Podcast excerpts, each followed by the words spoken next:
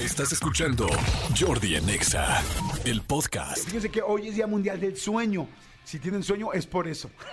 si, tienen sueño es por eso. Hoy es Día Mundial del Sueño. Este, el viernes anterior al equinoccio eh, de marzo se celebra exactamente el Día Mundial del Sueño. ¿Con qué idea? Bueno, la idea es como que sensibilizar todos la importancia de dormir bien. Ustedes saben que cuando duermes bien bajas de peso.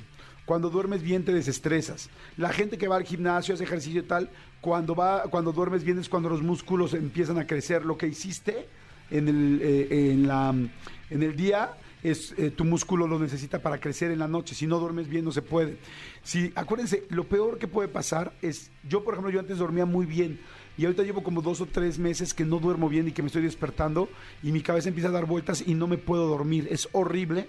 Nunca me había pasado. Yo siempre era una persona que ponía la cabeza en la almohada y dormía increíble y ahora este no lo estoy logrando. Entonces, hoy más que nunca tengo que ver qué me está pasando con mi sueño y si ustedes lo está, les está pasando algo, también ocúpense del asunto del sueño porque es extremadamente importante. No te hace rendir igual, no te hace estar igual de concentrado al otro día. Échense dos días durmiendo mal y van a ver lo irritables y lo enojones y enojonas que están.